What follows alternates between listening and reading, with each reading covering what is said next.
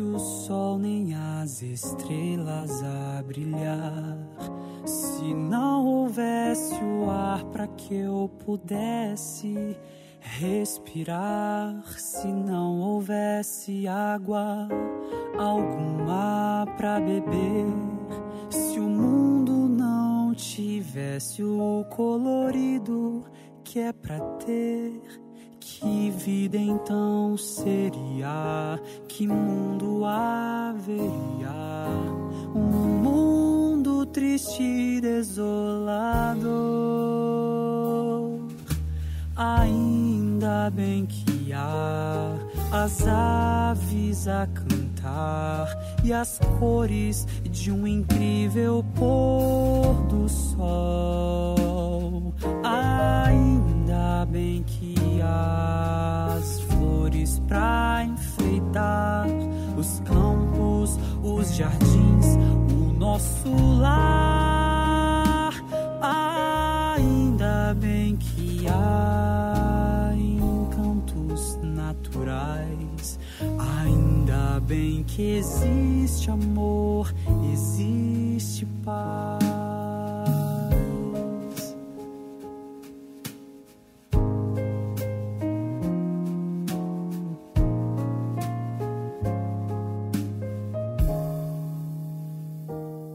Se eu não consigo existir sem o calor do sol, se eu dependo pra viver da água ao meu redor, porque desprezo o sol, sol que é da justiça, porque não me aproprio de Jesus, água viva e vou levando a vida bem descomprometida.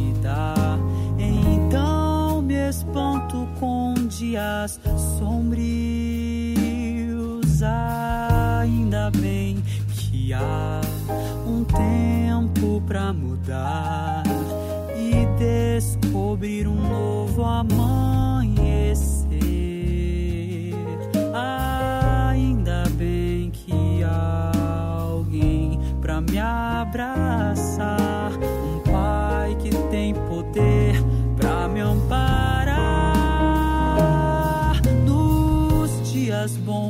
maus, se tudo desabar.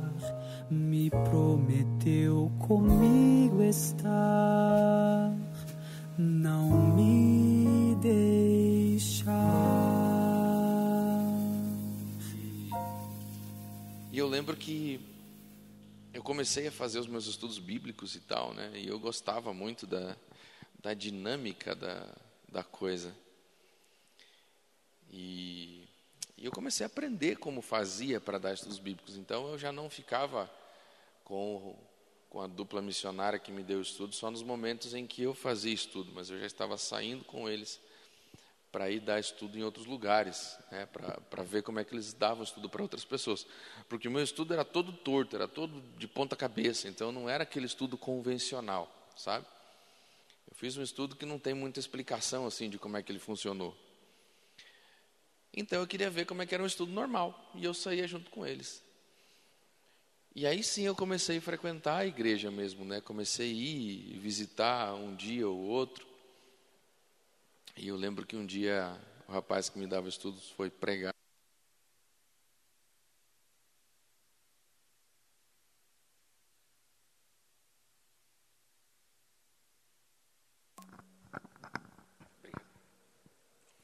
Eu lembro que ele pediu, ele foi pregar e eu fui assistir junto com ele. E aí ele simplesmente chegou e falou assim: Você vai passar a lição. Falei, como assim? Não, você vai passar a lição hoje. Eles vão, certeza que eles vão pedir para eu passar a lição. E quando eles pedirem para eu passar a lição, eu não vou passar não, eu vou deixar você você passar. Falei, cara, a gente vai passar vergonha. Ele falou, e daí? É uma igreja que a gente está visitando mesmo, se passar vergonha, você nunca mais vem aqui, então não tem problema. Vai lá, fala alguma coisa aí. O que sair, saiu. e eu fiquei mesmo e falei, não, ele não vai fazer isso, né? Ele está brincando comigo. Só que não. Só que não, aconteceu exatamente como ele havia falado. Então chegou lá, O pessoal, ô oh, irmão, tudo bem? Que bom que você está aqui e tal. Você pode passar lição na nossa classe? Eu falei assim, olha, eu estou com a garganta meio ruim, não tem como eu passar lição hoje, eu só vou me guardar para pregar. Mas o Luiz está aqui, o Luiz vai passar lição para vocês. E eu naquela hora vi Jesus voltando e eu me perdendo. Mas passei a lição, sabe? Não me perguntem qual, qual foi o tema e o que eu falei, eu não lembro. Mas eu sei que eu passei a lição e no final achei aquela dinâmica interessante, assim, sabe? Falei, poxa, gostei desse negócio. Acho que, né? E, e, a coisa começou a acontecer assim. Então, quando ele ia para as igrejas, para alguma igreja diferente pregar e alguma coisa assim, eu ia junto com ele e ele me colocava para passar a lição enquanto ele pregava. Eu não havia pregado ainda, mas eu sei que para encurtar a história, quando eu fui batizado, eu já era mais ou menos professor de escola sabatina. Então eu saí do tanque batismal num domingo à noite, foi num evangelismo. No sábado seguinte, eu estava assumindo a classe de jovens da igreja que eu viria frequentar, que eu tinha visitado uma vez só. Eu tinha ido naquela igreja uma vez só. Eu fui naquela igreja no dia que estava tendo um sermão, o pastor fez um apelo, eu aceitei o apelo, na outra vez eu já fui como membro e professor de escola sabatina. A igreja que eu frequentei lá no começo tinha 18 pessoas no sábado. E a classe de jovens era uma maravilha, porque era eu e meu irmão. Essa era a classe de jovens. E meus pais começaram a frequentar a classe. Meus pais não, minha mãe, porque meu pai também não era batizado e meus outros irmãos também não. Né, nós somos em quatro irmãos. E, e aí minha mãe começou, então a minha classe de jovens era eu, minha mãe e meu irmão. Ficou muito legal para mim era tranquilo passar a lição lá, né? Era uma classe assim nos dois primeiros bancos da igreja, não tinha lugar separado, não tinha nada disso. Né? Mas era aquele cantinho lá. E ali eu comecei a trabalhar. Aí, de repente, meu cunhado, que na época não era meu cunhado, estava meio assim na igreja, resolveu voltar e ele veio para a minha classe. E assim eu conheci minha esposa. Mas essa é uma outra história. Né? Então, eu não sei o que é ficar na igreja parado, sentado, esquentando o banco. Nunca fiz isso na minha vida. tenho, fui batizado em 2008. Então, de 2008 para cá, 13 para 14 anos aí. Não sei o que é sentar na igreja e ficar sem fazer nada. Não sei como é que é a experiência. Porque eu assumi um compromisso com Deus no dia em que eu resolvi fazer a minha primeira oração. Nunca tinha orado na vida. Tinha rezado algumas vezes quando ia para a catequese, obrigado pelo meu pai, mas orado mesmo, falado com Deus de verdade, eu nunca tinha feito. E a primeira oração que eu fiz foi justamente isso. Foi um desafio que eu fiz a Deus. Eu desafiei a Deus a se mostrar na minha vida. E falei para Ele que se Ele se mostrasse na minha vida, se Ele se revelasse para mim, eu ia entregar a minha vida a Ele e eu nunca mais ia sossegar. E assim tem sido. E aos pouquinhos a gente tem procurado ser útil para Deus e para as pessoas que a gente conhece. Como tem sido a sua vida na igreja? Quantos sermões você já assistiu? Quantas programações você já participou? Quantas delas você tomou parte? E se você fosse colocar na balança a quantidade de vezes que você ficou sem fazer nada, em comparação com a quantidade de coisas que você ajudou a fazer, qual bandeja pesaria mais? Qual bandeja pesaria mais? Acho que no domingo eu contei para vocês que eu cheguei, não, ontem, né? Que eu fui pastor da igreja do Boqueirão, uma igreja gigante, dá para fazer muita coisa. E aí, às vezes, a gente corre o risco de pensar que é tudo muito fácil. Mas a igreja a qual eu fiz parte, por ocasião do meu batismo, era uma igreja pequena, tinha 18 pessoas no sábado pela manhã. Era assim. A igreja estava morta, ela tinha passado por um problema, acho que um ano antes de minha família aparecer lá. A igreja estava destruída, destruída um grupo dissidente se instalou ali, começou a pregar algumas coisas, e a igreja ela chegou a fechar por um tempo. Né? ela chegou a fechar suas portas, muita gente foi removida, aconteceu muita coisa e ela estava tentando se reerguer. E mesmo sem ser batizada, eu tive a oportunidade de ver o que o movimento dissidente pode causar dentro da igreja, né? E como ele pode ser corrosivo e destruidor dentro do corpo de Cristo. Porque ele é como se fosse um parasita, né? Os movimentos dissidentes hoje eles são parasitas. Por que parasitas? Porque eles precisam do corpo de Cristo para sobreviver. Eles não podem se separar, porque eles, quando eles se separam, eles morrem. Eles não sobrevivem fora do nosso meio. Então eles precisam ficar instalados, sugando toda a força da, da igreja, toda a energia da igreja, toda a espiritualidade da igreja, até ela morrer. E aí, quando ela morre, eles vão para outra igreja, se alojam lá e destroem outra igreja e assim por diante porque são parasitas. Né? São parasitas. E eu vi isso acontecendo. Então, quando chegamos àquela igreja, aquela igreja estava destruída. Por causa de um livro. De um livro. Que foi mal interpretado e foi pregado na igreja lá. E aí vem a tentação, sabe? Porque minha mãe estava muito preocupada quando eu cheguei lá, porque eu estava recém chegando.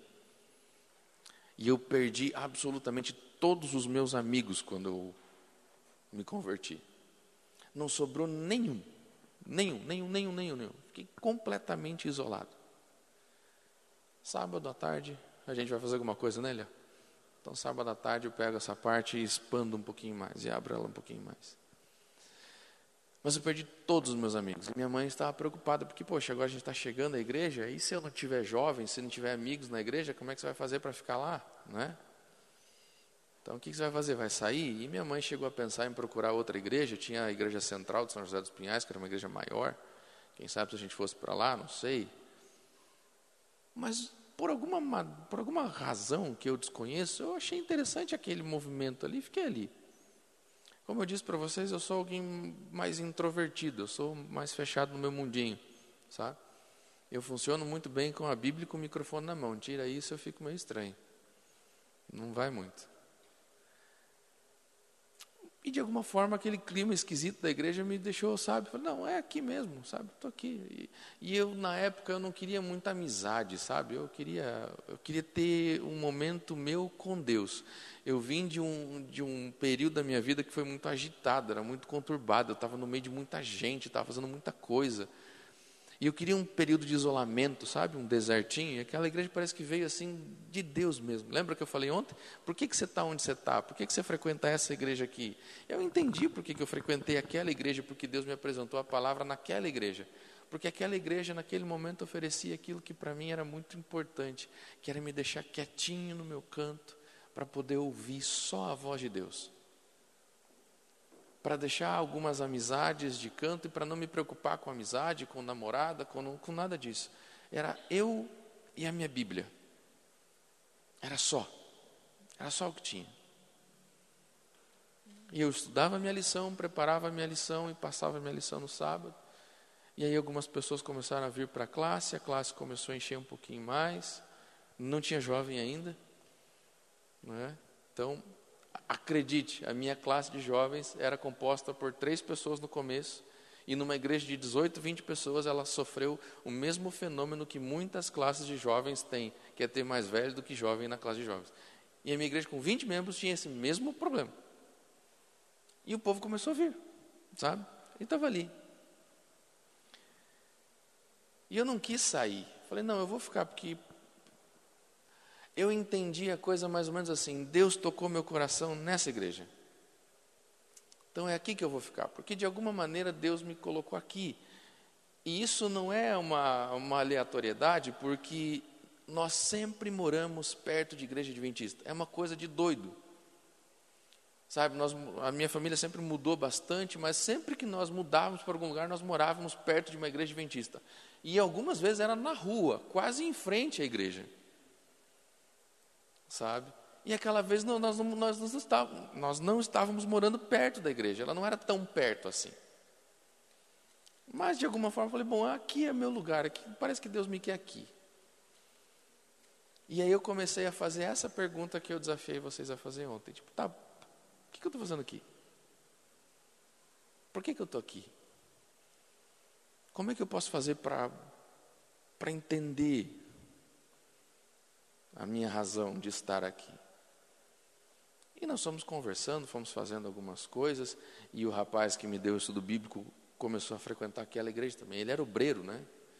Ele e a sua esposa na época eram obreiros bíblicos, então eles começaram a frequentar ali, acabaram pedindo a carta de transferência deles para aquela igreja e a gente começou a fazer alguns projetos. E um dos projetos foi um estudo sobre as 2.300 tardes e manhãs de Daniel. Só que não era pegar o livro de Daniel e explicar. Não era bem assim que a coisa funcionava. Nós pegamos as 2.300 tardes e manhãs, demarcamos as datas né, de início e de, e de final, e vimos todo o conteúdo bíblico que, a, que está dentro deste período de tempo. Quais são as histórias bíblicas que aparecem dentro deste período de tempo? Então, tudo que nós conseguimos encontrar dentro da Bíblia todas as histórias da Bíblia que faziam parte das 2.300 tardes e manhãs, não, não é especificamente em Daniel ali, sabe? Mas todas as histórias bíblicas que estavam no período de 457 a.C. até 1844. Todas elas. E nós montamos uma série com essas histórias. E nós começamos a pregar isso aos domingos. Nessa altura eu já tinha feito meu primeiro sermão, essa é uma história que eu vou contar depois também que se envolve também o dia que eu conheci a Jaque. Eu conheci a Jaque foi o dia que eu fiz meu primeiro sermão na igreja. E nós começamos a fazer aquela série. E no primeiro dia que nós fizemos, no primeiro domingo que nós lançamos a série, tinha, eu acho, umas oito ou dez pessoas na igreja. Contando comigo, com o rapaz que ia pregar, com o ancião com os dois meninos da sonoplastia e o quarteto que ia cantar. Então nós tínhamos dez pessoas na igreja contando com essa, com essa galera toda. Ou seja, assistindo o culto mesmo, tinha as três. No resto estava fazendo alguma coisa. E nós pregamos. Demetrio pregou naquele dia. E aí no domingo seguinte era a minha vez de pregar. Então nós conversamos com o pastor e dali para frente, os domingos da igreja teriam três pregadores: eu, o Demétrio e o pastor. Éramos os três. Conversamos com a liderança da igreja, a liderança da igreja ficou meio assim, mas. E os anciãos ficaram tranquilos, porque eles não precisavam se incomodar mais com a escala de pregação de domingo. Então, opa, tá de boa. E no domingo seguinte a gente fez, e tinha acho que umas doze então, aumentou duas pessoas. Que era um sexteto que ia cantar. Não, brincadeira. Mas foi aumentando aos pouquinhos. Para encurtar a história, chegou um momento em que o presidente da associação, que na época ainda era uma, uma associação única, depois dividiu e se formaram duas associações em, em Curitiba, mas na época era uma associação só, pastor amigo do pastor Eliel, inclusive, pastor Luiz Mário, não sei se alguns de vocês conhecem. Mas o pastor Luiz Mário foi lá na igreja perguntar para o pastor e para os anciãos o que estava acontecendo. Porque domingo à noite a igreja estava lotada de gente. De ponta a ponta, os bancos estavam cheios. E a gente não tinha na igreja a quantidade de gente no, no sábado que tinha no domingo assistindo o culto. E a coisa começou a ficar legal. E aí nós chegamos para o pastor e falamos, pastor, agora a gente vai dar uma de maluco. Ele, por quê? Porque a gente vai mudar a série para quarta-feira. Não, mas agora está dando certo, tá, tá cheio aqui, tá, tem que continuar. Não, a gente vai mudar para quarta-feira. E agora vai ser assim: eu prego na quarta, Demetrio prega no domingo, o pastor prega no outro. E aí a gente vai intercalando. E a igreja começou a encher na quarta-feira também. E assim foi por muito tempo. Onde eu estou querendo chegar? Se você se dispuser a fazer alguma coisa, a se arriscar e não se preocupar com a quantidade de gente que vem, porque essa não é a sua função, deixa o resto com Deus. Ele faz a parte dele. Porque o mais interessado em tocar os corações das pessoas é Deus. Ele faz. Qual é a nossa parte? Bom, a nossa parte é o estudo de hoje. Nossa parte é o estudo de hoje. E você vai abrir comigo lá em 1 Coríntios capítulo 12. A gente vai ler os versos que nós não explicamos ontem. Né? Então a gente já leu esses versos ontem, mas nós não explicamos eles. E aqui a gente vai dar uma olhadinha no que pode ser útil para a gente.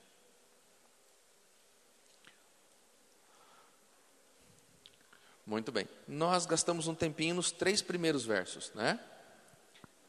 Hoje nós vamos nos versos 4 a 6. Então, ele diz assim: Ora, os dons são diversos, mas o Espírito é o mesmo. Há também diversidade nos serviços, mas o Senhor é o mesmo. E há diversidade nas realizações, mas o mesmo Deus é quem opera tudo em todos. Percebeu que existem três frases, três palavras, três pessoas da divindade. Percebeu ali? Então ele diz assim, ó, verso 4. Aliás, verso, é, verso 4. Ora, os dons são diversos, mas o Espírito é o mesmo. E ele diz assim: a diversidade nos serviços, mas o Senhor é o mesmo. E a diversidade nas realizações, mas é o mesmo Deus que opera tudo em todos. E a gente vai gastar um tempinho nessas palavrinhas hoje aí, porque elas têm muita coisa a nos ensinar. Ontem a gente falou um pouquinho sobre isso daqui. O que é o dom, né? Então, dons espirituais são dons da graça concedidos pelo Espírito Santo com o objetivo de edificar a igreja. Então, lembre-se que Deus não vai te dar um dom para que ele fique engavetado, guardado, juntando mofo e bolorando. Deus vai te dar um dom para que você crie movimento, para que você se movimente e a igreja seja edificada através do seu trabalho, através da sua atuação, ou através do Espírito Santo agindo em você. Essa é a ideia. Por isso, ele vai começar lá no verso 1, né? Irmãos, com respeito aos dons espirituais, não quero, porém, que vocês sejam ignorantes. Nós trabalhamos com este verso também no domingo, se não me engano. Certo? Então, a gente vai trabalhar agora com os conceitos. Opa, aí.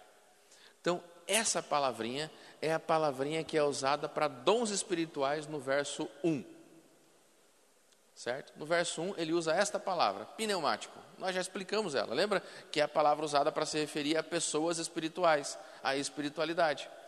A segunda palavra é carisma, a terceira, diaconia e a quarta, enérgima. A palavrinha 2 aparece no verso 4, a palavra 3 aparece no verso 5, a palavra 4 aparece no verso 6. É a palavra dom ou são as palavras dom, serviços e realizações. Então a gente vai entender hoje o que são cada uma dessas palavras e como elas se referem ou como elas podem me ajudar a entender o meu papel na igreja hoje e como eu posso agir na prática, como é que eu posso ser útil para a igreja de Deus hoje e como é que eu posso servir a Deus para que as coisas comecem a acontecer, certo? Então, vamos lá. Primeiro, é a palavra pneumático, que está ali no capítulo 12, verso 1, e ela enfatiza a espiritualidade dos dons, mostrando que eles vêm do Espírito Santo, portanto, são sobrenaturais. Estes dons de 1 Coríntios 12 não são aquelas habilidades naturais, coisas que nós nascemos fazendo, sabe? Coisas que nós trazemos conosco. Então, existe gente que tem a habilidade de desenhar, nunca precisou fazer curso de desenho, né? Mas pegar um papel, uma caneta, um lápis, alguma coisa, olhar, tem facilidade de desenhar. Minha filha tem habilidade de desenhar. Ela desenha e desenha muito bem. Ela já consegue fazer esboço de retrato. Isso é uma habilidade natural dela. Ela não fez curso, ela não aprendeu, ela, ninguém chegou e sentou com ela. Eu comecei a ajudá-la depois que eu identifiquei isso nela. Depois que eu identifiquei isso nela, eu tive já um período na minha vida em que eu desenhei, ganhei curso, fiz algumas coisas assim. Então, daquilo que eu me lembrava, comecei a ajudar ela a traçar algumas coisas, mexer aqui, aqui, colar. Compramos alguns materiais, um papel diferente, uma, um lápis diferente, um lápis de cor e tal. E um pouquinho antes de nós virmos para cá, a gente colocou ela num curso de desenho. Compramos um curso de desenho, demos um curso para ela, para agora isso crescer. Mas ela tem essa habilidade natural. Certo? Tem gente que canta sem fazer esforço nenhum. É? E tem gente que, por mais esforço que faça, nunca vai cantar. É o meu caso. Então Deus já me avisou que eu vou ficar fora dos 144 mil, porque na Bíblia são um coral, e eu não tenho salvação nesse sentido. Não vou. Eu cantei, aliás, nessa igreja que eu comecei a frequentar, chegou um rapaz depois que a coisa estava mais movimentada e falou assim: a gente vai montar um grupinho musical aqui. E ele começou a juntar algumas pessoas e falou assim: Luiz, você vai entrar no, no, no grupo com a gente. Eu falei, amigo, não, não, você vai entrar. Tá bom, vou entrar. Fiz três ensaios. E ele falou: Luiz, você vai sair do grupo. E eu saí. Mas tentei. Então por que, que eu sei que eu não sei cantar? Porque eu tentei. Certo? Eu tentei. Fiz esforço. Estraguei o conjunto. E quando está tudo ruim, eu saí do conjunto sem explicação. Melhorou. Certo? Agora, não são esses dons que Paulo está falando aqui. Aqui ele está falando sobre as capacidades, sobre as habilidades que Deus concede para aqueles que nasceram do Espírito. Ok? Então, essa lista que você vai ver aí em 1 Coríntios 12 é a lista de capacidades, de habilidades. É uma lista resumida, ela pode ser ampliada dependendo do contexto da necessidade da igreja, ok? Mas é uma lista básica. Tá? Então, isso é o item de série em uma igreja. Então, quando Deus organiza uma igreja, esses atributos, essas características que estão aí na lista de 1 Coríntios 12, elas são itens de série, elas vêm junto com a igreja. Mas elas são dadas, entregues àqueles que nasceram do Espírito. Certo? E elas são divididas em três categorias: dons, serviços e realizações. Certo? Muito bem. Então, quem é esse homem pneumático? A gente já falou sobre ele, então eu só vou relembrar. Lembra que eu comentei no sábado que o sermão de hoje vai fazer sentido amanhã e assim por diante, por isso que a gente vai ficar batendo e voltando, tá? Até o final. Então, o homem que é pneumático é aquele que é sensível ao Espírito Santo e lhe obedece. Este é o homem espiritual. É aquele que é sensível à voz do Espírito Santo e lhe obedece. Aquele cuja vida é dirigida e guiada pelo Espírito. Aquele que toma todas as suas decisões e põe em exercício todos os seus juízos sob a influência e direção do Espírito. E é para este indivíduo que Deus agora vai começar a conceder habilidades especiais, certo? E quanto mais ele se coloca nas mãos de Deus, maior vai ficando a sua área de atuação e maior vai ficando o campo de pessoas que podem ser atingidas por ele. E mais Deus pode abençoar através dessa pessoa. Certo? Mas antes de tudo, nós precisamos nos preocupar com a nossa vida espiritual, com a nossa espiritualidade. O que é ser espiritual, afinal de contas? Porque eu já falei um bocado sobre isso, mas ainda não expliquei, né? Amanhã eu vou explicar. Então, se tem um dia que você não pode perder é amanhã. Amanhã você não pode perder de jeito nenhum. Tá? Hoje até você podia perder, mas já que você já veio, então paciência. Tá? Amanhã você não pode perder de jeito nenhum. certo? Cada uma dessas palavras tem uma ênfase. Cada uma delas nos conduz a um ponto. E é aqui eu preciso que você preste atenção. Então, essa palavra, ela tem uma ênfase. Qual é a ênfase dela? Relacionamento consciente com Deus. Então, a pessoa espiritual é aquela que se coloca conscientemente sob o cuidado e orientação de Deus. Ela sabe que ela está se entregando a Deus, ela consegue entender o processo e ela consegue perceber Deus agindo na vida dela e a orientando. Essa é a pessoa espiritual para a Bíblia. Então, a pessoa espiritual na Bíblia não é aquela que acumula uma grande quantidade de coisas e de práticas religiosas, entendeu? Embora isso seja uma consequência natural dessa pessoa. Mas a pessoa espiritual na Bíblia é aquela que é sensível à voz de Deus, ela consegue ouvir a voz de Deus, ela entende a voz de Deus, e acima de tudo, ela obedece quando Deus fala. Conhece a história de Ló? Conhece a história de Ló? E de Abrão? Você sabe que eles eram parentes, né? Então Ló era sobrinho de Abrão. E você sabe que quando eles saíram lá de, de Ur dos Caldeus, Ló foi junto, certo? E você conhece a história de Sodoma e Gomorra, sim? Ali na história de Sodoma e Gomorra tem uma questão muito legal. É um detalhe que, infelizmente, muita gente não percebe, mas é uma das minhas coisas preferidas dessa história, que é o momento em que os empregados de Ló e os empregados de Abraão estão brigando. Eles estão brigando porque a terra não consegue conter mais, ali não há espaço na terra mais para, as criações deles. E de repente Abraão chega assim: Ló, a gente não pode brigar, tá? não pode ter briga entre nós, porque nós somos família. Poxa, a gente podia guardar essa frase, encerrar a semana de oração aqui e ir embora. Tá? Nós poderíamos encerrar isso e ir embora. Olha a lição que Abraão ensina ali. Não pode haver briga entre a gente porque a gente é família. Então, vamos parar por aqui. E se eu precisar abrir mão de alguma coisa para que haja paz, abrirei mão para que haja paz. E é isso que ele faz. Diz assim: então escolha o pedaço da terra que você quer. E me diga para onde você quer ir. Se você for para lá, eu vou para cá e vice-versa. Ló, muito humilde, né? muito cristão que era, resolveu pegar um pouquinho da melhor parte que tinha no lugar, certo? Não, lá diz que ele escolheu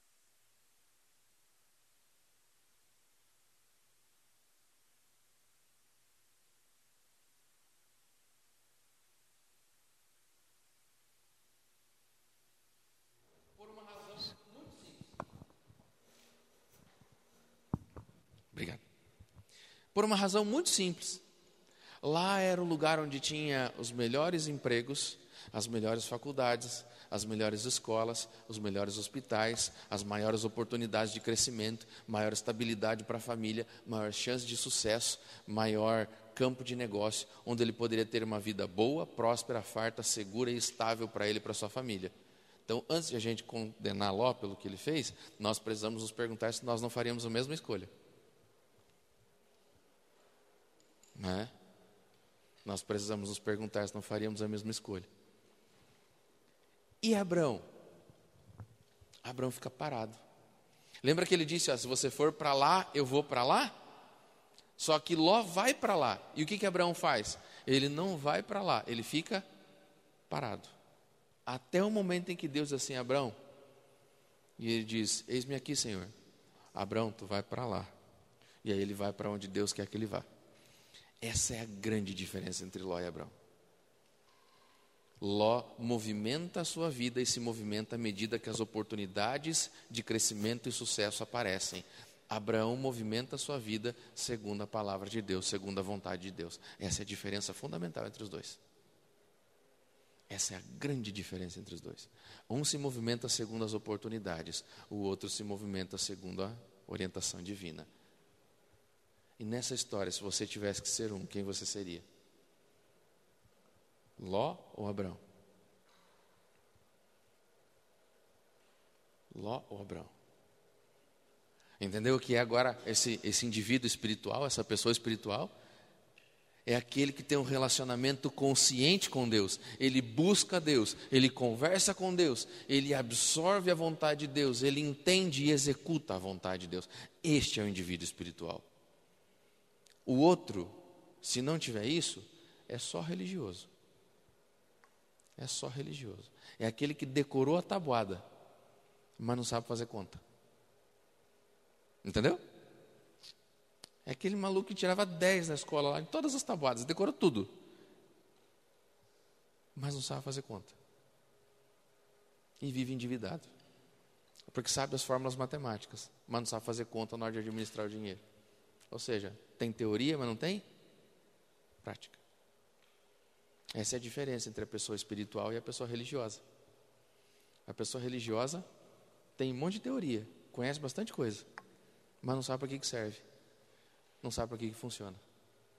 A pessoa espiritual pode não conhecer tantas coisas assim, mas o pouco conhecimento que ela tem na vida dela funciona, porque ela sabe para que, que serve.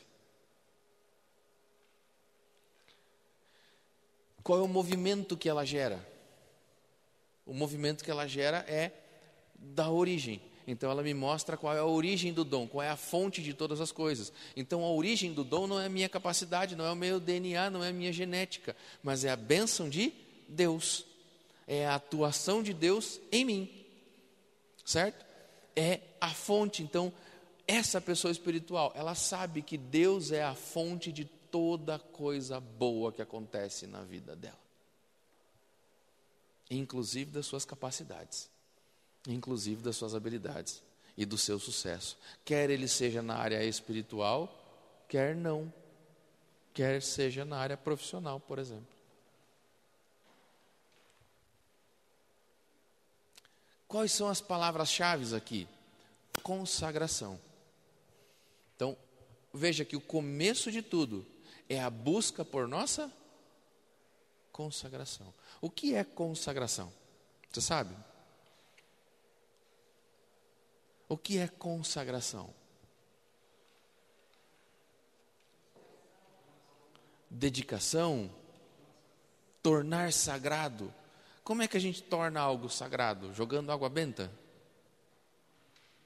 Como? Santificando, mas como é que a gente santifica? Hum? Entrega. Entrega para quem?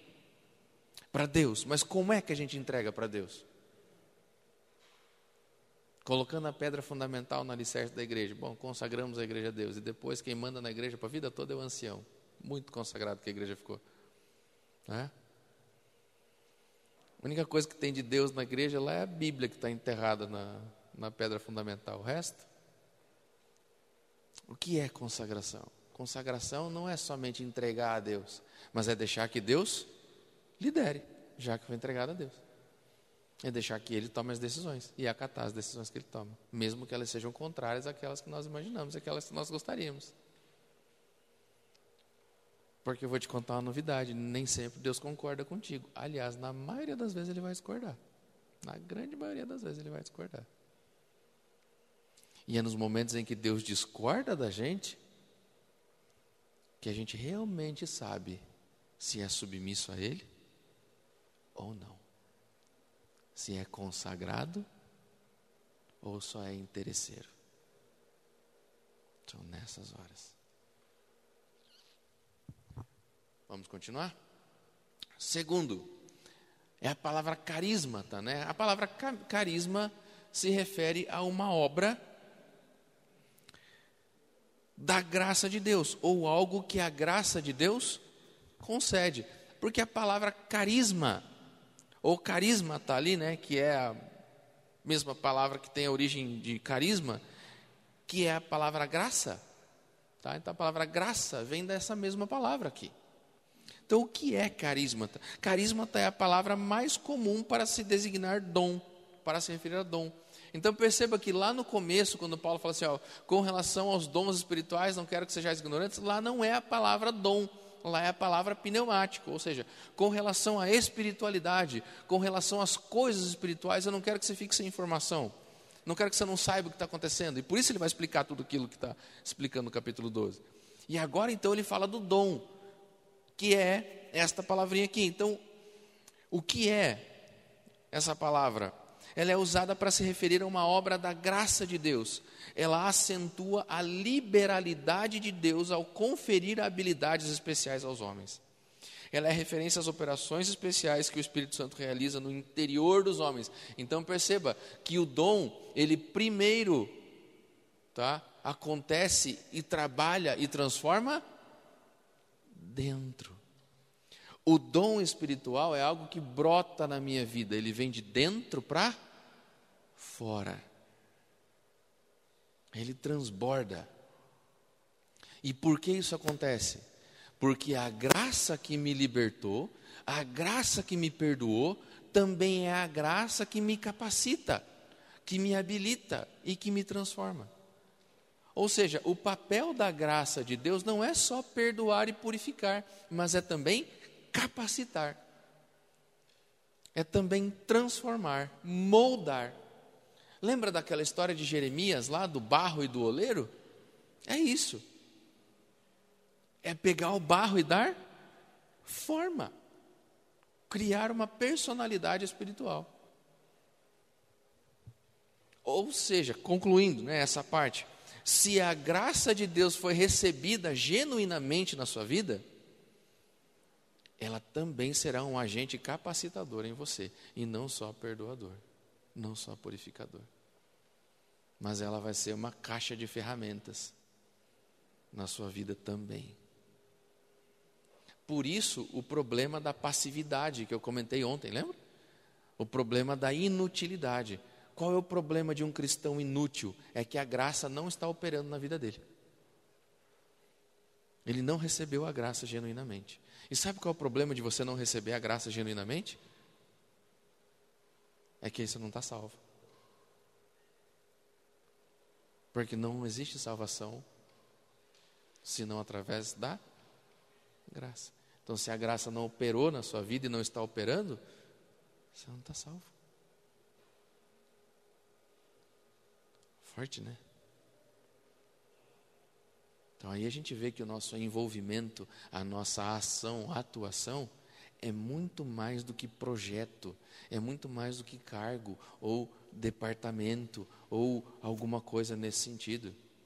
A nossa atuação, o nosso envolvimento, a nossa atividade, o nosso serviço para Deus é uma consequência natural da nossa salvação. Isso é resultado de uma vida espiritual saudável. O crente que não atua, que não se envolve, que não trabalha, é um crente doente espiritualmente. Doente espiritualmente. Só que a gente não mede assim, né? Como é que a gente mede a nossa saúde espiritual? Quantos dias por semana a gente estuda a Bíblia? Quantos dias na semana a gente estuda a lição? Quantos meses por ano nós devolvemos o dízimo? Quantos cultos nós assistimos, o que nós comemos, o que nós não comemos. É assim que a gente mede a nossa espiritualidade. É ou não é? Embora todas essas coisas sejam corretas, devam ser feitas e precisem ser feitas, não é assim que Deus mede a nossa espiritualidade. Não é assim que Deus mede a nossa espiritualidade. A nossa espiritualidade é medida pela intensidade de relacionamento que nós temos com Deus e pela nossa utilidade no lugar onde Deus nos colocou. É assim que Deus mede a nossa espiritualidade. E aí você vai ver que é muito mais complicado do que deixar de comer isso e começar a comer aquilo. Do que deixar 15 minutos do meu dia para ler a Bíblia, para estudar lição, para ver alguma coisinha lá. É muito mais complicado. É muito mais complicado. Quais são as palavras, quais são as ênfases aqui então? O, a ênfase aqui é o reconhecimento da bondade de Deus. Então, porque Deus foi bom para comigo e porque Deus tem sido bom para comigo, o que, que eu faço agora? Eu sou bom para com o meu semelhante. Entendeu? Então, como Deus foi bom para comigo, e eu entendi isso, e reconheci isso, e aceitei isso, agora me torno bom para com o meu semelhante. Certo? Qual é o movimento? É o meio de concessão. Então, qual é a fonte de toda a bênção? Qual é a fonte de toda a bênção? Deus. Qual é a origem dos nossos dons? É Deus. E o meio pelo qual ele faz isso? A graça. É a graça. E é aqui que vem um ponto interessante, porque você não precisa ser espetacular para que Deus te dê esse dom. Você precisa ser filho dele. E só.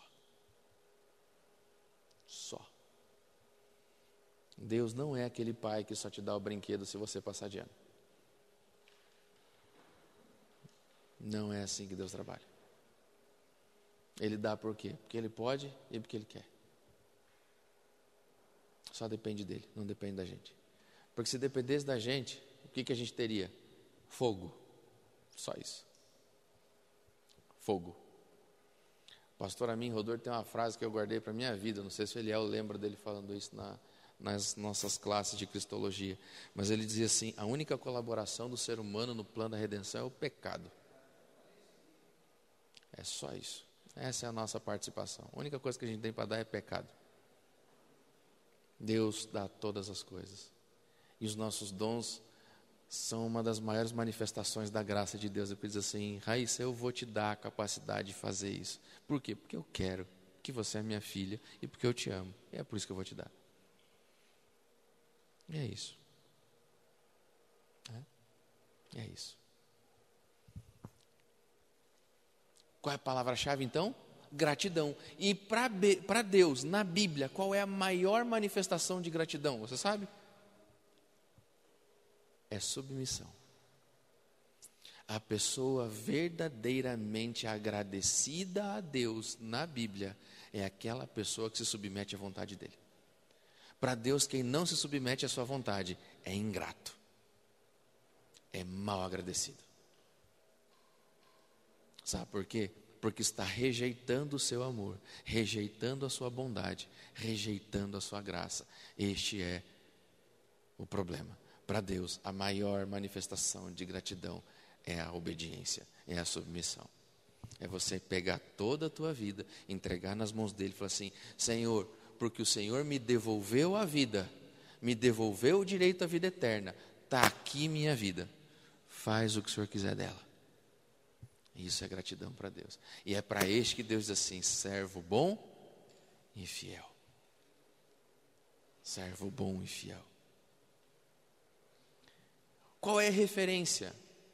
A referência ele é o Espírito Santo, que é o doador de todas as coisas, que é aquele que desceu do céu para estar conosco, para que nós não ficássemos órfãos, que é aquele aquela pessoa da divindade que vai me capacitar, que vai me habilitar, que vai me consolar, que estará comigo nos dias fáceis, nos dias difíceis, que é a presença de Deus atuante na terra hoje. É Ele. Então, assim como o Espírito Santo se doou e se derramou na igreja, eu também me dou e me derramo no lugar onde Deus me colocou para que eu seja uma bênção tão grande para os outros quanto o Espírito de Deus é para mim. Essa é a ideia.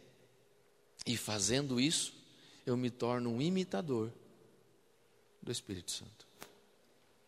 Por isso ele disse: os dons são diversos, mas o Espírito é o mesmo. E a palavra diaconia? Bom, a palavra diaconia não tem muito segredo, né? Eu acho que todo mundo sabe mais ou menos o que ela significa. É a palavra que deu origem ao termo que nós usamos hoje. Mas diaconia para a Bíblia não é um cargo. É muito mais do que isso. Então, diaconia aqui é a palavra traduzida por serviço, tá? Então, há diferentes modos de servir. Eu sirvo de um jeito, a Raíssa de outro, a Teresa de outro, o pastor Eliel de outro, e assim por diante. Cada um vai servir de um jeito, por mais que nós tenhamos o mesmo dom, tá? Então, as diferenças não são importantes aqui. Conquanto que este serviço esteja diferente, ou seja diferente de cada pessoa, é o mesmo Senhor que faz neles a obra. Certo? Então, eu posso ter o mesmo dom. Seu nome é? Oi? João. Eu posso ter o mesmo dom que o Henrique, que o João. Mas nós vamos exercer o nosso dom de forma diferente. E quando nós servirmos a igreja, por mais que tenhamos o mesmo dom, nós serviremos a igreja de forma diferente. Qual é o problema disso? Zero. Não tem problema disso. Sabe onde nós criamos problema? Nós criamos problemas no dia em que eu saí do cargo que eu estava e porque a igreja percebeu que o João tem o mesmo dom que eu, colocaram o João no meu lugar no cargo. E agora pode acontecer duas coisas. Eu fiquei chateadinho, magoadinha porque me tiraram e eu fiquei triste e eu vou sair da igreja. Né? Eu acho sensacional. Aqueles irmãos falam assim, durante o ano todo, pastor, eu acho que eu não vou pegar mais o cargo, não, eu estou cansado, sabe, estou. Tá, tá na minha hora de descansar, eu já trabalhei demais, já servi a igreja demais, e fico o ano todo fazendo aquele charme. Aí chega no final do ano, o nome dele não é votado na comissão de nomeação, ele chora, esperneia, quer bater em todo mundo e quer sair da igreja. Né? E quando isso acontece, eu sempre falo para essas pessoas, assim, lembra do que diz Jesus? Pedi e dar-se-vos-á. Tu falou que queria sair, saiu. Todo aquele que pede, recebe. Todo aquele que busca, encontra. Olha, é bíblico. Você não queria sair? Não falasse que queria sair. Simples assim. É? Então, este é um problema. O segundo problema é quando a igreja me coloca ou coloca o João no meu lugar e quer que o João faça as coisas do jeito que eu fazia. Esse é um problema. Porque por mais que nós tenhamos o mesmo dom, nós executamos ele de formas diferentes. E se Deus achou por bem me tirar de cena e colocar o João, é porque Deus quer que essas coisas sejam feitas de modo diferente. Porque se ele quisesse que fosse a mesma coisa, não tinha me tirado eu teria continuado. Não é? É lógico. Então, se fosse para continuar do mesmo jeito, por que, que me tirou? Então, se eu saí e o João entrou, é porque agora as coisas precisam ser feitas do jeito dele, com as capacidades que Deus deu a ele, com a forma de exercer o dom que Deus deu a ele. E o que, que cabe a nós agora? Orar a Deus para que Deus o abençoe, para que ele consiga ouvir a voz de Deus, para que ele tenha discernimento espiritual, para que ele tenha uma liderança feliz e a gente seja um colaborador dele para que o ministério cresça através dele. É assim que deveria ser, pelo menos. Como é? Não sei, você precisa saber. Eu sei como é na minha igreja lá. Bom, se carisma aponta para a origem dos dons, então diaconia, muitas vezes traduzida por ministérios, aponta para o seu propósito. Então, a origem dos dons é Deus. O meio pelo qual ele nos concede os dons é a graça. E para que que ele nos concede os dons agora? Para servir. Porque para Deus quem não serve, não serve.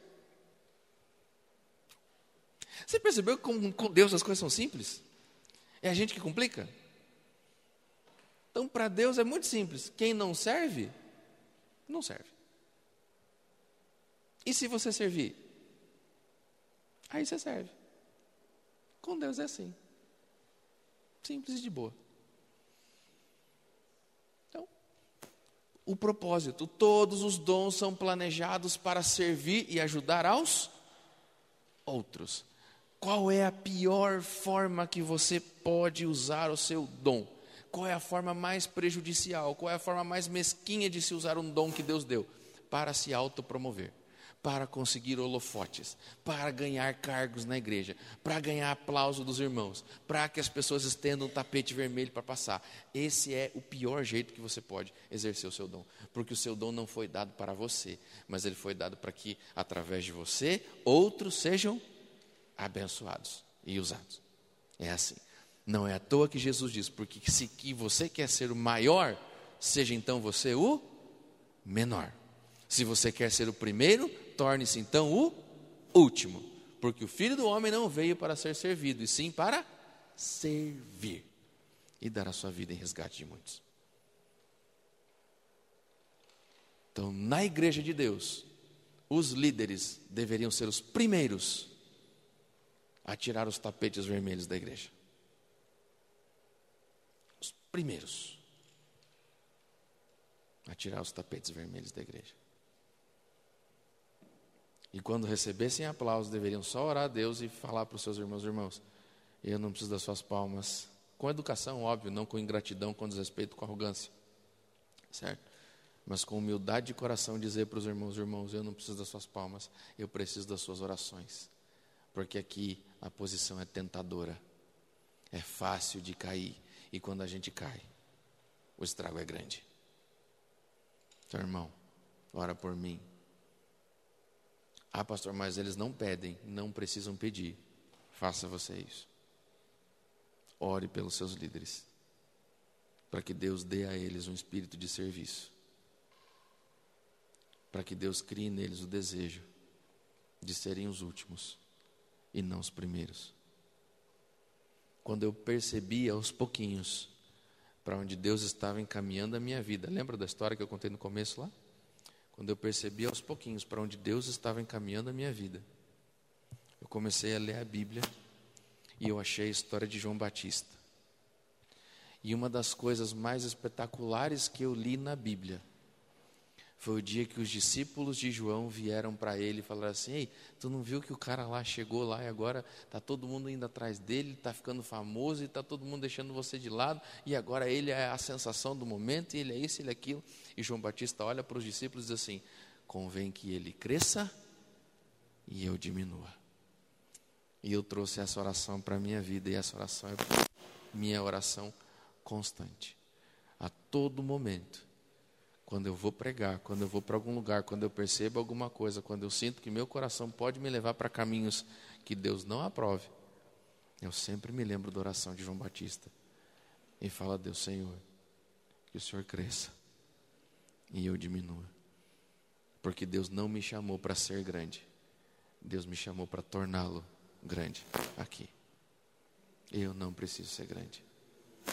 Não é para isso que fui chamado. Fui chamado para servir. E se você está aqui e tem um cargo de liderança, esse é o seu chamado. É para servir. Não é para aparecer.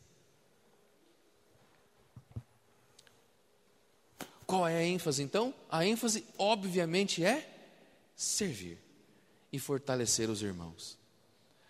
Qual é o movimento? É o estabelecimento do propósito. É aqui que você vai entender o porquê que Deus te trouxe para cá e porquê que Ele te deu o que deu. E quem precisa da sua ajuda.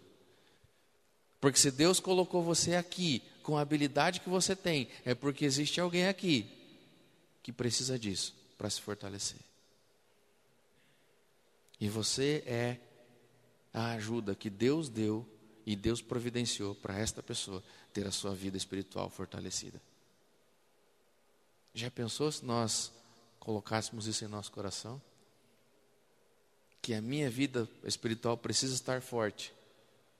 Não para que eu vá primeiro e não para que eu seja um dos primeiros a entrar pela porta da Canaã celestial, mas que a minha vida precisa estar forte, porque existem irmãos que precisam da minha força para se manter em pé. Porque tem gente, tem gente, que se nós quisermos ver no céu, nós vamos ter que levar no colo. Tem gente que, se nós quisermos ver no céu, nós vamos ter que carregar no colo, porque senão eles não vão. E aí eu volto para a história de Ló. Ló saiu de Sodoma? Sim ou não? Não. Ele foi tirado de Sodoma. É diferente. Ele foi tirado. E sabe por que, ele foi tirado? Porque lá no finalzinho do capítulo 18, tem algo lindo escrito lá. E diz assim: Ao tempo que Deus destruía as cidades da campina, lembrou-se o Senhor de Abraão e tirou Ló das cidades da campina. Por que Deus tirou Ló de Sodoma? Porque Abraão estava intercedendo e orando por ele. Por isso. Tem gente que para a gente ver no céu, a gente vai ter que carregar no colo. E para isso a gente precisa estar forte. Entende que nem a minha vida espiritual é por minha causa, mas em essência ela é pelo outro. Se você quer ver seu marido no céu, então você precisa ser forte. Se você quer ver sua esposa no céu, então você precisa ser forte. Se você quer ver seus pais no céu, então você precisa ser forte, porque talvez você seja o único jeito de levar eles para lá. E você vai ter que arrastar eles e puxar, porque de outra forma talvez eles não vão. Essa é a ideia. Qual é a palavra-chave? É amor. Porque quem não ama não consegue fazer isso. Quem não ama não tem essa capacidade.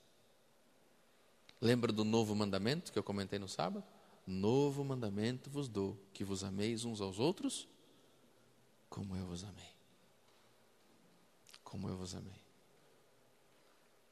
Qual é a referência? Obviamente é Jesus. Né?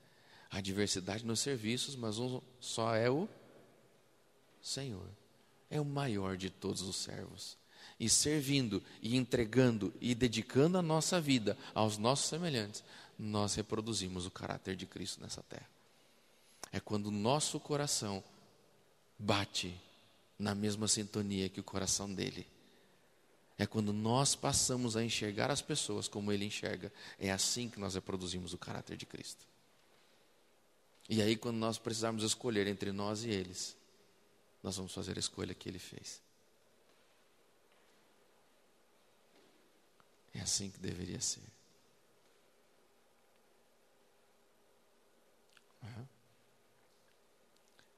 Lá na igreja nós fizemos uma, uma dinâmica e nós estamos trabalhando com isso há três anos lá. Nenhum departamento da igreja tem evento mais deles. Nenhum departamento da igreja tem seu evento mais. Nenhum. Lá não existe é, o dia da mulher, por exemplo. Lá existe o dia em que o ministério da mulher vai servir a igreja. Todos os eventos lá, todos os programas são da igreja que eventualmente são coordenados pelo departamento X ou Y. Lá nós não temos mais Semana Jovem. Lá nós temos uma semana especial no meio do ano, que é da igreja. É a semana da igreja, mas é liderada pelos jovens. Mas não é uma semana dos jovens, entendeu? É uma semana da igreja, onde os jovens vão servir a igreja. E lá nós temos o dia da mulher, da igreja do Bom Retiro, onde o ministério da mulher vai servir a igreja. E assim por diante. Não é nada exclusivo. Lá a gente tem trabalhado para que um coopere com o outro, para que um some com o outro e um auxilie o outro, porque é uma igreja. É uma igreja só. Não são vários setores. A gente não é uma empresa. É uma igreja. Cuja programação eventualmente vai ser coordenada pelo Ministério Jovem. E quando ela for coordenada pelo Ministério Jovem, todos os outros ministérios apoiam e atuam juntos. E quando o Ministério Jovem não está encabeçando a programação, ele apoia e serve junto. Porque é uma igreja só. Agora a gente tem esse problema, né? Eu só venho à igreja quando? Quando é o meu evento quando é o meu programa, quando é minha data. E às vezes a gente se mata na comissão, né? Mas é minha data. Lá ninguém mais tem data. Não existe isso. Que o departamento não é meu, ele é de Deus. Eu estou lá periodicamente, estou lá por um tempo. Mas eu vou sair e depois que eu sair, outra pessoa vai assumir. O ministério é de Deus. A gente só está servindo que vale mais a pena, ter razão ou ser feliz? Esse é um problema, eu tenho que tomar cuidado, porque lá em casa eu prefiro ter razão e a Jaco prefere ser feliz. Aí é um problema. Mas nós temos trabalhado assim. Lembra de Hebrão? Filho, não pode ter? Briga. Tu quer ir para lá? Escolhe. Então a gente chega num consenso e fala: ó, duas, dois ministérios querem a mesma data. A gente olha e fala assim: gente, ah, mas é que no calendário era a data dos jovens. Gente, mas tá bom, mas Como é que vai ser a programação? Ah, a programação vai ser assim, assim, assim, assado. Beleza. Como é que o Ministério Jovem pode ajudar nessa programação? Mas não precisa ser nossa, não. Pode ser do seu ministério, tranquilo. A gente vai dar um jeito. O que importa é que a igreja se movimente. A igreja precisa se movimentar.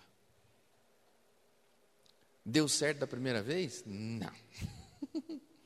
Não. Quebra o pau? Quebra o pau. Mas água mole em pedra dura? Tanto bate até que molha, né? Não, a gente tem tentado, tem insistido e tem trabalhado. E aos pouquinhos as pessoas vão aprendendo. Que o nosso papel aqui é servir. Tá? E por último, o energema, que é o serviço. É a palavra usada na Bíblia para se definir trabalho. Tá? Trabalho. Então, ela deriva da palavra usual para trabalho, que significa algo como atividade, ou seja, é a ideia do poder de Deus em ação. É a palavra que Paulo usa agora para dar ênfase aos dons como efeito, fruto ou produto do poder divino. Em outras palavras, isso significa que é onde efetivamente você vê Deus operando, Deus agindo. A igreja que está na presença de Deus age, trabalha, acontece. Ok? E eu não estou falando agora em mega coisas, mas ela está em movimento, ela está acontecendo. Qual é a ênfase? É o poder de Deus em ação, movimento, execução de que jeito? Individual, diversificado. Eu tenho o dom do ensino. O João tem o dom do ensino. Mas a gente ensina de jeito diferente. Eu posso ensinar através do sermão, o João pode ensinar na classe dos jovens. Ele pode ensinar no ancionato e eu posso ensinar na asa, não importa. Mas cada um do seu jeito. E por que, que nós fazemos as coisas diferentes? Porque nós temos histórias diferentes, lutas diferentes, cicatrizes diferentes, experiências diferentes. Isso molda o nosso ser. E na hora disso se realizar, vai ser diferente. Lembra de Paulo e Apolo no sábado? Paulo, Apolo, mais erudito, mais acadêmico, mais isso. E Paulo, simples, Jesus crucificado. Mas ambos ensinavam. E aqui é um ponto que eu quero que você preste atenção. É individual, não é coletivo. Não é o ministério jovem. É a raiz. É o João. Dentro do ministério jovem. Porque o ministério não é uma entidade. Ele não é algo animado, no sentido de ter vida em si mesmo. Ele só funciona quando vocês funcionam. Bom, se vocês não funcionam, o ministério jovem não funciona. Por isso eu falei ontem do problema de ficar de braço cruzado. Não vai cair jovem aqui dentro. Não vai chover jovem aqui dentro da igreja. Não vai. O ministério jovem vai funcionar quando vocês funcionarem. Aí ele funciona.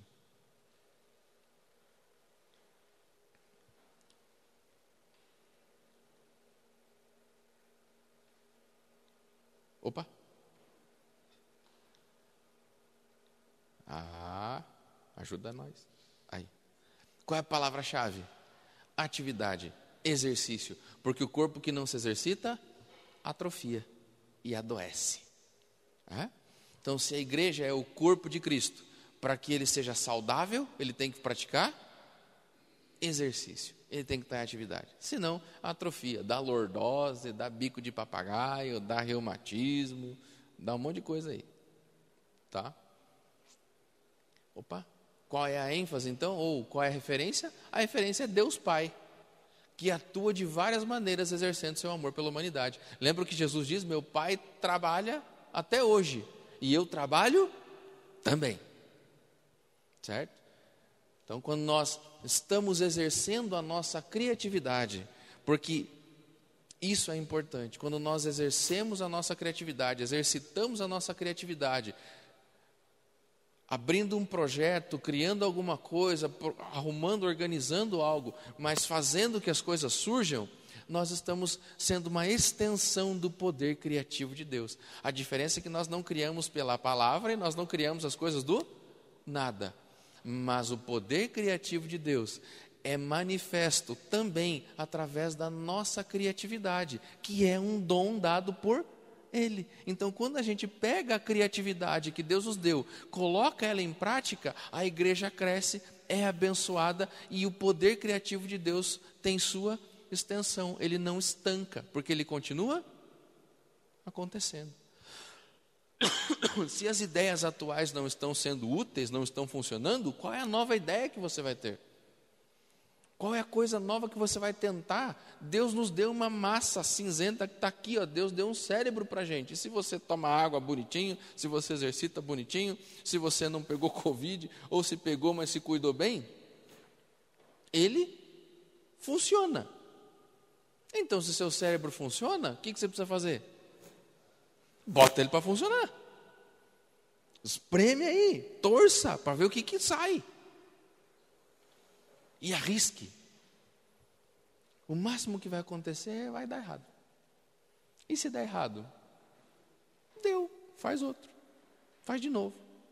Tenta de volta. Até dar certo.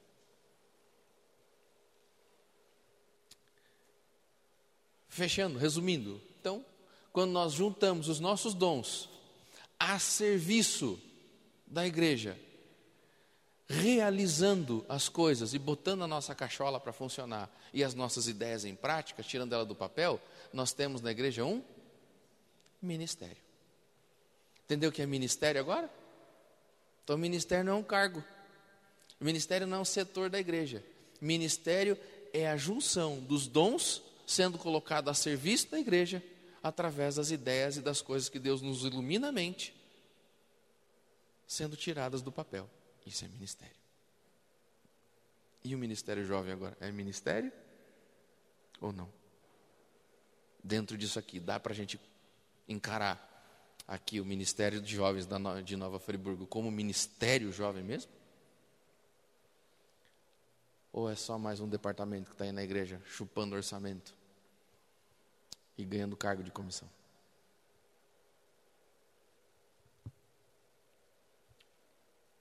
Conclusão, né?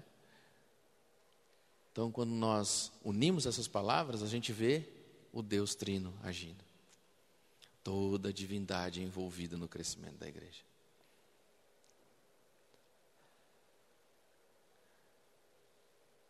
Uma igreja guiada pelo Espírito, exercendo seus dons, então, é uma igreja espiritual, grata, amável e ativa. Isso é uma igreja saudável, isso é uma igreja espiritual. É uma igreja que trabalha, que é agradecida e é amável. Essa é uma igreja boa aos olhos de Deus. E para tirar tudo isso do papel agora? Aí, como eu disse, você tem que ver amanhã. Amanhã é aquela carta escondida na manga. Então lembra, se você pode perder um dia, já era, porque era hoje. Amanhã não pode não. Tá bom? Feche os olhos. Senhor Deus, nós agradecemos a Ti mais uma vez por poder passar esses momentos juntos. Agradecemos, Pai, porque o Senhor tem nos capacitado, o Senhor tem nos permitido exercer a nossa criatividade para que a Tua igreja cresça e se desenvolva.